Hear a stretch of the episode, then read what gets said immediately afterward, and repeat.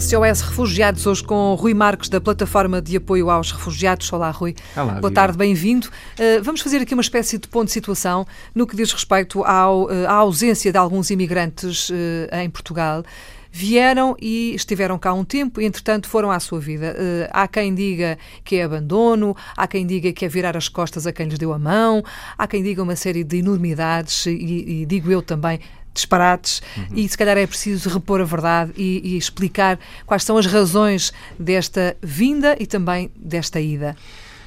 Pois, creio que, Filomena, é, é, fundamental refletirmos um pouco sobre isto e desfazer algumas ideias erradas que têm estado presentes no, no espaço público.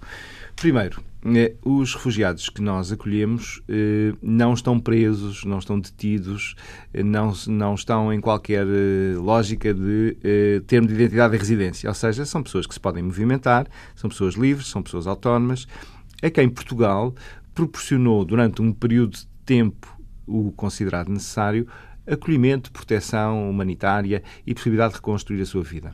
Para a maioria deles, como acontece sempre com todos os refugiados, o grande desejo é, para a maioria, regressar ao seu país assim que possa haver condições de paz, ou, numa outro, num, outro, num outro momento, poder reunir-se a outros elementos da sua família, que estão espalhados, no caso, por vários países da Europa, e poderem juntar-se à sua comunidade nacional, onde ela existe em maior, eh, uhum. uh, uh, maior número. E o que tem acontecido é que uh, dos refugiados que têm chegado a Portugal, alguns têm permanecido, a grande maioria, eh, mais de dois terços permanece aqui, alguns já quase há ano e meio.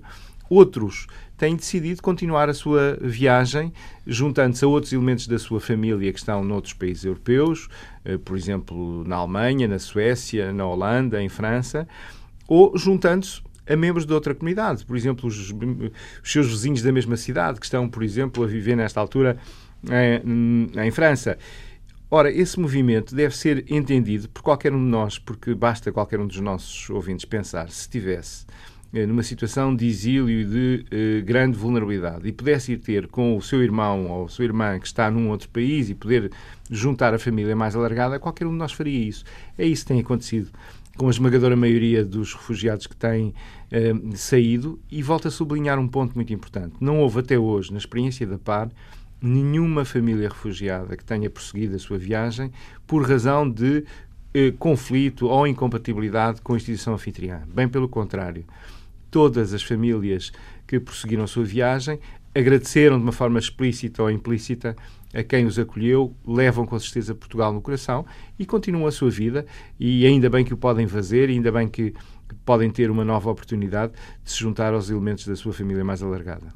É isso que, que aconteceu, é isso que está a acontecer e que certamente vai continuar a acontecer, o que é normal e compreensível, não é? Eu tive, por exemplo, uma experiência em 94, quando acolhemos eh, eh, famílias, no caso, mães e crianças de refugiados da Bósnia, hum. da guerra da Bósnia.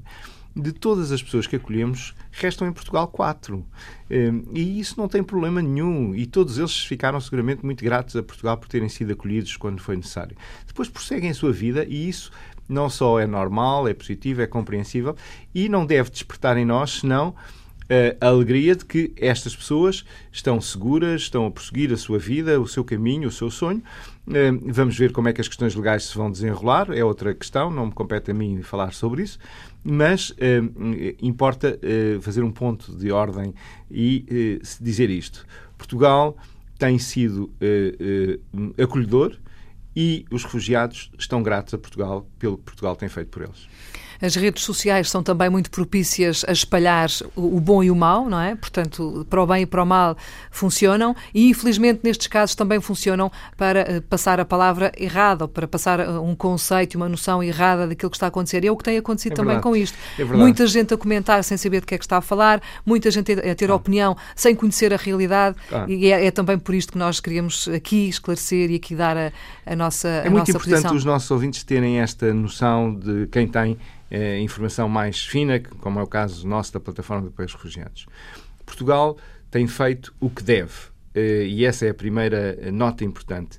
Nós temos estado à altura da resposta que devemos dar.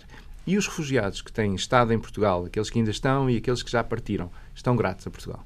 E isso é o mais importante. Rui, muito obrigada por ter vindo à antena. Um Rui Marques, da Plataforma de Apoio aos Refugiados.